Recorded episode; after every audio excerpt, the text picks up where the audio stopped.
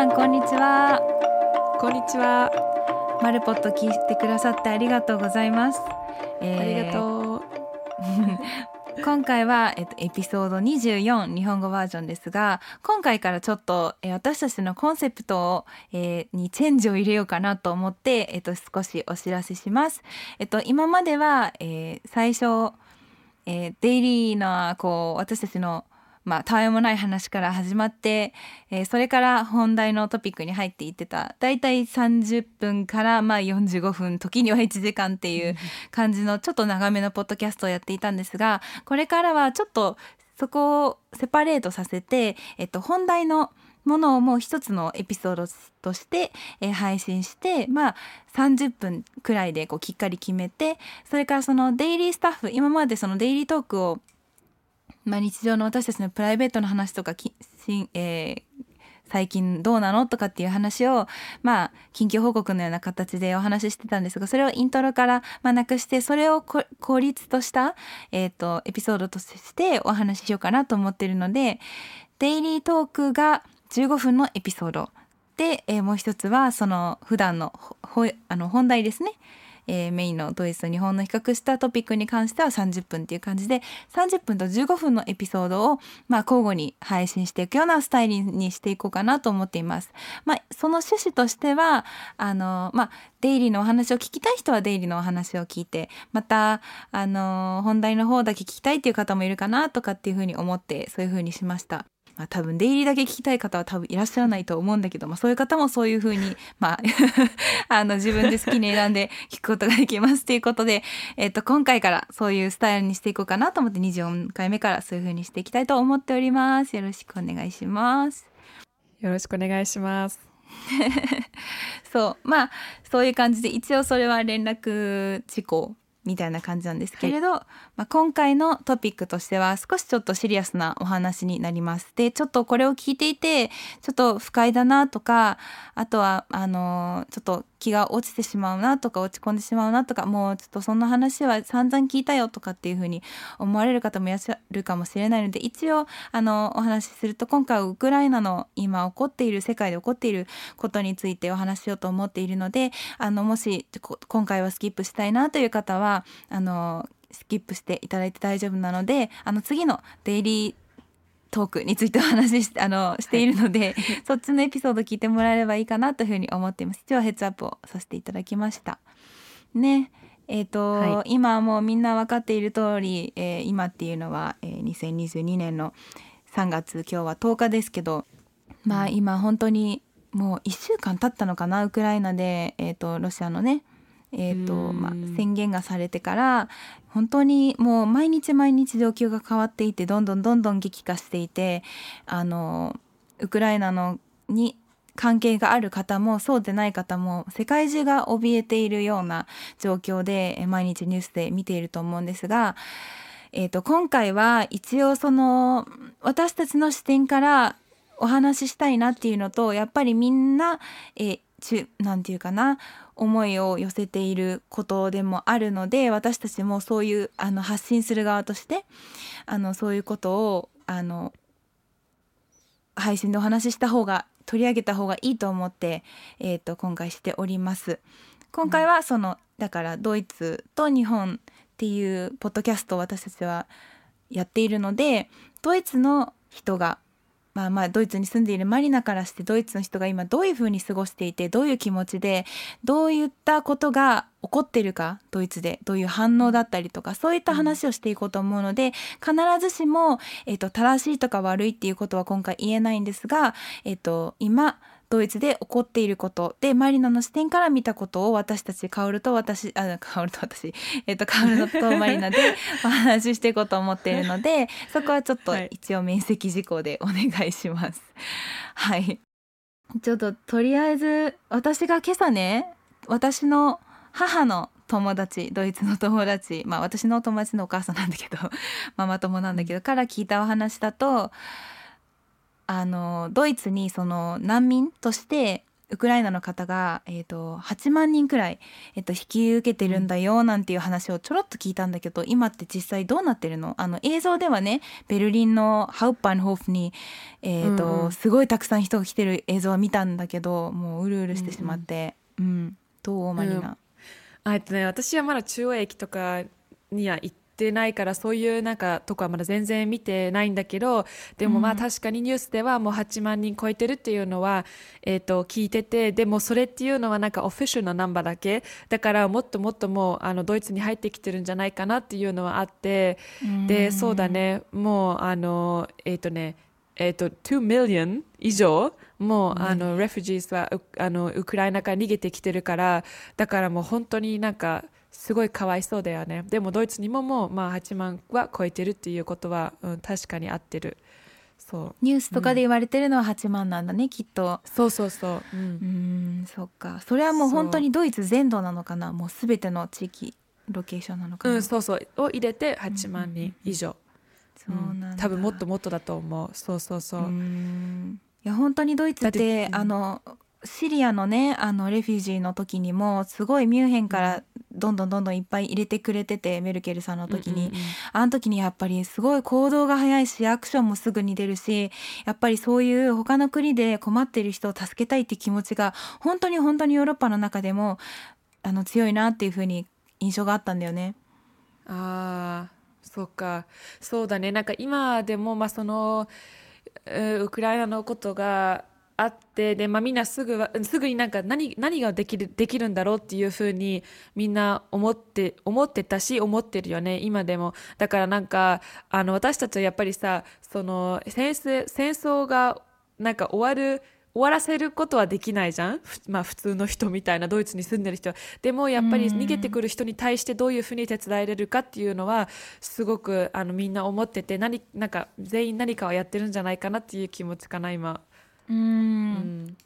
なんかあのだから例えば、ううん。んうん。あいいよどうぞ。どうぞ。いやだから例えばねあのお金を寄付したりあの服とかも、えー、と何が必要かってあのそういうなんかいろんなオーガニゼーションがさあの書いてるのね。ちゃんと今はこれこれが必要とかこんなあのご飯とか赤ちゃん用のあのあのなんかなんちゃらみたいなのってザーって全部書いてでどこどこどこに持っていけますかとかっていうふうに聞いたらそこはなんか今日はここはここで集まって、えー、と全部、えー寄付するものをあのあのなんかあのコレクトしますみたいなようなあののが今今いっぱいあるよね。そう私も SNS で見たのがあのなんかストーリーかなんかでドイツ人のね、うんうん。方をフォローしてるんだけどその方があの私の知り合いがあの、うん。車を走らせてドイツから、えっと、ウクライナの国境まで車を今夜何時に、えっと、走らせるつもりだからそれまでに何と何と何と例えばこちっちゃい子のおむつとかこういう洋服とかうん。そういう必需品生活必あのレーベンス見てる、を、あの集めてあのもし寄付してくださる方がいたらここのなんとか広場にいるのであの渡してあげてください。そしたらあの国境まで走りますからって見た瞬間に鳥肌が立ってうわ自分で車走らせるってだって相当の距離だし、で実際国境に行ったところであの国境のところまで近づけるかどうかもわからないんじゃないかなと私は想像していたから本当にこう自分で本当にアクションを取る。もうもちろん。ドネーションもできるし、募金もできるしあの何かそういうこう遠隔で要はその、うんうんうんダイレクトじゃないけどあのそういうサポートの仕方もできるところをなんかそういうふうにあの本当に体を動かしてやるのは本当にドイツらしいなと思ったんだよね。でもねなんかそれもすごくまああのいいことなんだけどちょっとそういうのがありすぎて逆に道路がさ詰まっちゃってそれであうん。のちゃんとなんかあの大事なものが届かないとかっていうのもニュースに出てた。だからそれもやっぱりちょっとあのオーガニゼーションに聞いて今はどういう状況かっていうのをちゃんとはっきりしてからそういうのそういうあのアクションのあのあのあのなんだ taking an action をその後に、うん。そうそうそうやった方がいいっていうのはすごい言われてるよね。だから勝手にみんなが動いちゃうとすごいカあのカオスカオカオティックになってしまうからうん。そこはまあすごく気をつけてって感じだよね。で私も先週の土曜日にあのえっとそういう寄付するとこに手伝いに行ったのね、うん。であの人なんかもう本当にもういっぱいなんか服とか持ってこられて、ただやっぱり服も今はなんか女の人とか子供用の服は全然必要じゃないってとにかく必要なのは男の人のあのえっとなんだっけゾイダーって日本語で。あ軍人さん？軍人さんとかの、うん。そうそうのものが必要だとかっていうのもそこ言われてたよね。でも人は分かってないからもう全部なんか持ってきちゃってすごいなんかゴミの山みたいになってしまったりしてて、だそういうのも大変だしだからまああの何かを持っていくって言ったらやっぱりちゃんとそこにそこのなんかページを見て本当に何が必要かっていうのをちゃんとあの見てほしいってみんな今言ってるねドイツでは。なんかその話を聞くと日本の3.11の震災の時を思い出すね。こういろんな交通網もそうだしそういうあのライフラインとかだったりとか、お水系と食品まあレーベンス見てる系のなんかいろんな情報が、あの交差してえっ、となんていうかいろんな人が行動を取るんだけどいやそうじゃないんだよっていう本当はここが詰まっててとかそういうのやっぱりあのパニックになるっていうかすごく大変な状況になる時ってやっぱりそういう風になりがちなんだなって今ちょっと震災を思い出したね私は。ああそうか。そうだね。ね。そうだからすごうん。くそういうのが大事だよね、ちゃんと何が必要かっていうのを自分であのあのインフォームしてそれからあのアクションをなんかテイキングするっていう感じで。うんうんうんうん。そうなんだね。なんそれかから行動みたいな。うんそうだね。なんか日本だとやっぱり募金の話はすごいたくさんあるんだけどあのそういう実際にアクション取ったりみんながこう集まって、まあ、ちょっとコロナだからなかなか今の時代難しいんだけど集まって何かしているっていうことをね聞いてちょっとなんかあのちょっとピースを感じるよね。あのピースあのせへうんうんうんなんていうかな。平和には全くなってないんだけどそっちへ向かうなんか兆しがスーバーラインみたいなものが見えるよね。ううんん、よかったそれもそれは聞けて。でであのそうもう一つ聞きたかったのが、うんその結局ウクライナのことが、えっと、発生してからもう本当に日に日に悪くなってるけどあのそういう話をお友達とかファミリーとかうんとどういうふうに会話を始めるっていうか、あのしたのかなと思ってドイツの感じは。あーなんかもう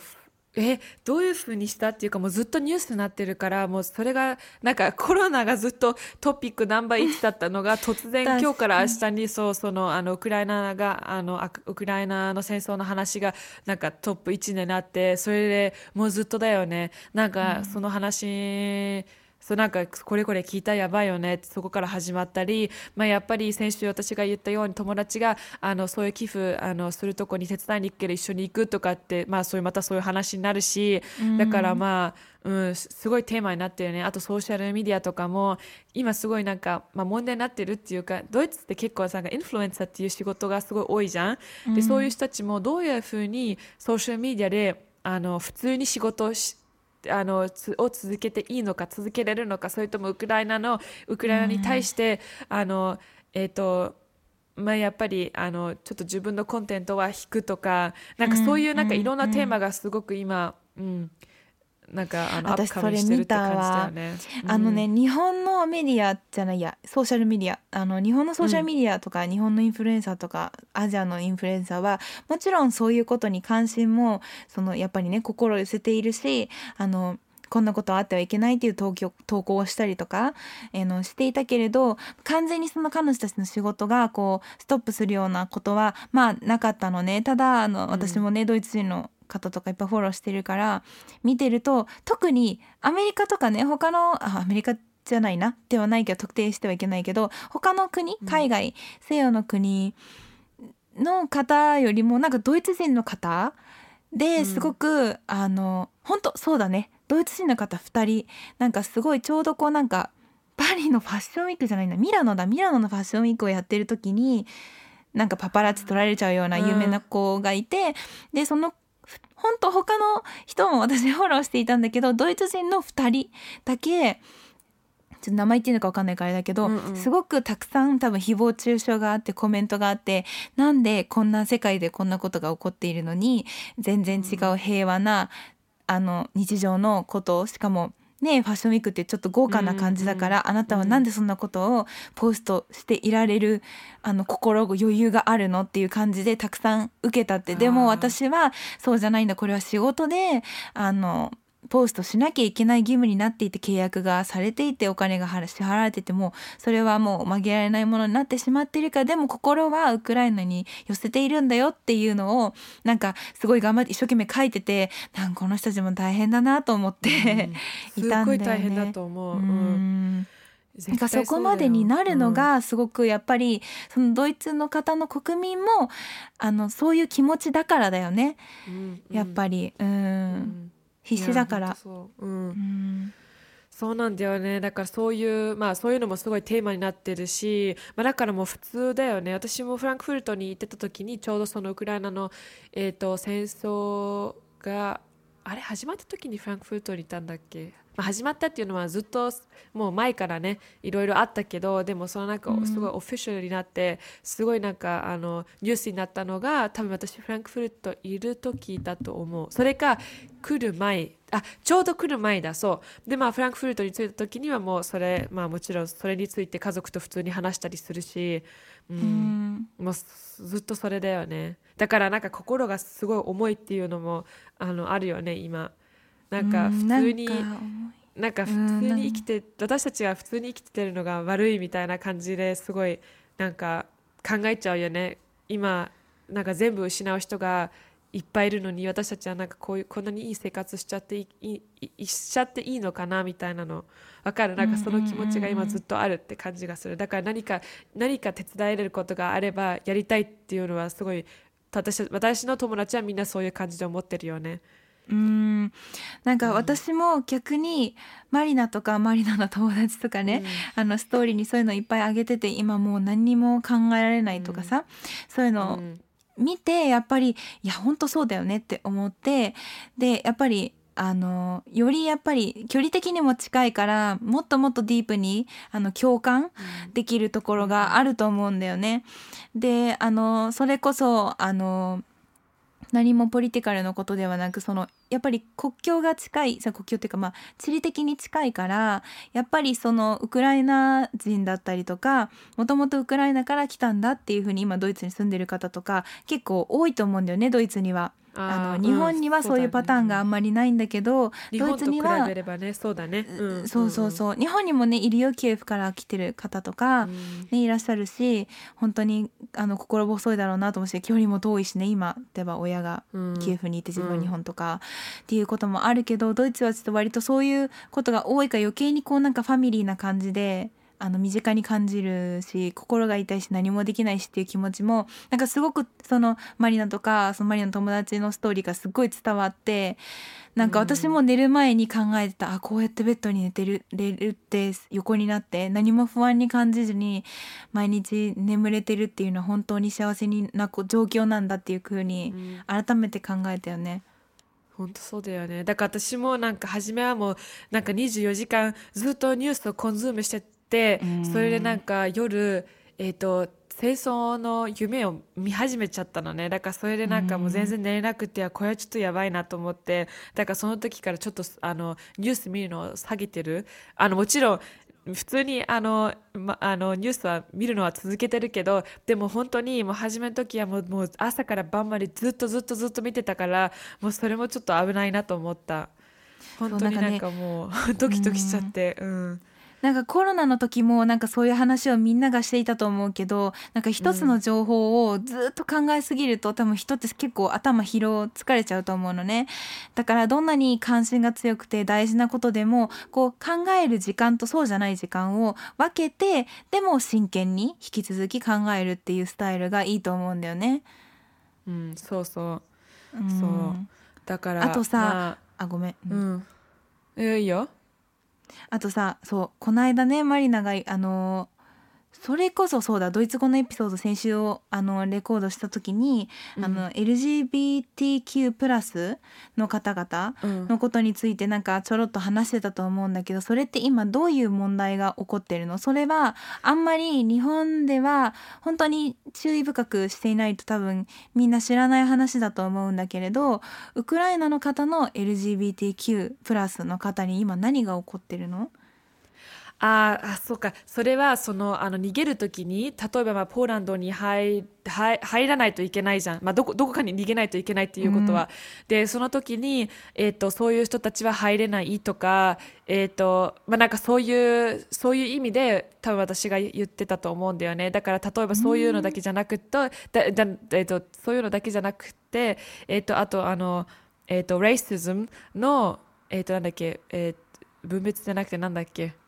差別？差別そう差別されたり、えー、とだからあのブラックピープルとかも、えー、とそう入れなかったり電車乗るのにさその人たちだけが、えー。あのあの入ってきちゃいけないとかって言われたりして本当になんかもう最悪なことがいろいろ起きててでまあそれそれは何？そうそれをその先週話してたんでね、うん、えそれはその次そのウクライナから次入る国が割とその LGBTQ+ プラスとかあのそういう人種差別を結構が強いそそれに対してアンチの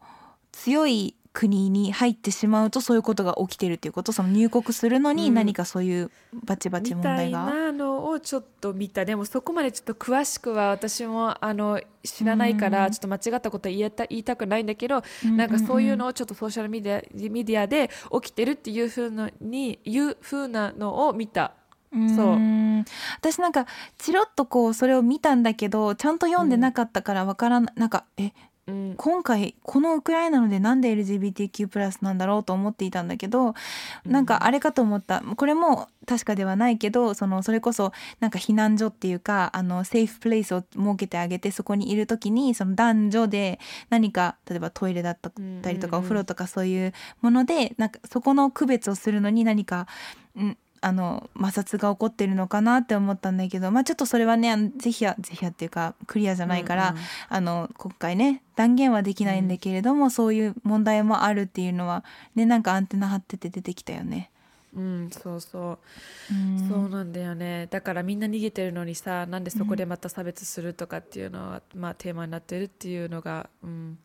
なんか悲しいよね、なんか逃げ逃げないといけないのにさなんかなんでそういうテーマにまたなるんだみたいなもううん。最悪、うん。でも本当これはまたちょっとあのウクライナに直結して関係することじゃないけどやっぱり世の中で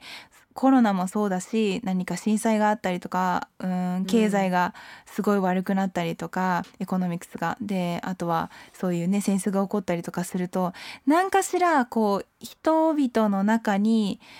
えこれはおかしいでしょ？とか本当はこれって正しくしなきゃいけないでしょ？みたいなことに関してこう戦う姿勢とかあの、うん。問題解決をこれさすがにもうしなきゃじゃない？っていう気持ちになんか向いていくんじゃないかなってなんか思ったんだよね。コロナの時もみんなお家の中で過ごし始めて今までは出社するのが例えば当たり前だったのがだんだんであの出社するのが当たり前で例えば子育てしてる人で例えば出社できなかったり、こ子供をピックアップしなきゃいけなくて早く帰らなきゃいけなかった人に対してすごくなんかこう嫌な目でとか痛い目で見ていたものがなんかこうリモートワークになった瞬間にあなってだ徐々になんかあ、うん。そういうのもそういうこうなんか少しこう仕事抜けてピックアップ終わってから仕事また再開するっていうスタイルも別にいいんじゃないっていう意見が増えたりとかその根本のなんていうかな問題に対してあのいろいろ問題解決に持っていこうっていう兆しが見えるんだよね。だからどうだろうね、ううん。ん、なんかこう LGBTQ、まあうんうん。LGBTQ に対しても結構なんかうんなんていうかな。そのアンチでも、そううん。で問題はさだからドイツまあドイツもいろいろ起きてるけど、まあ、それはまあ例えばポーランドとかだからでもねそれとつながって私がなんかあそれこれはいいなと思うのがやっぱりドイツ人はそういうのを、まあ、シェアして、えっと、そういうのはいけないっていうあの声を上げるっていうのがまたすごいなんかドイツだなと思うんだよね。私もそうであとね私さっき言うの忘れたんだけど例えばさ、あとあの今ドイツすごいあのドドイツっていうか、まあ、ベルリンで私がすごく見てるのは、えっとプライベートの車を出して例えば中央駅からえっとまあ、なんかどこかに寝ないといけないじゃんそのあのウクライナの人たちが。だからプライベートでた、まあ、例えば私でもできるんだけど、まあ、スペースあのあの場所がないから、まあ、できないけどでもプライベートあのピープルが、えー、と私たちとこはあの、えー、と部屋が残ってるから、えー、とこの部屋を貸してあげるとかって貸してあげるっていうかあの、まあ、お金取らないでよもちろん。あの貸せるあの貸せれる人たちはそういうふうにあのなんか、えー、とその人たちに部屋をあげるとかっていうのが今すごくあってで、まあ、その中央駅からその家に持っていくのに自分の車を出してあのピックアップして送っていってあげるっていうなんかそういうあのなんかエクションを今、えー、と今そういうエクションが出てきてるっていうのがなんかすごく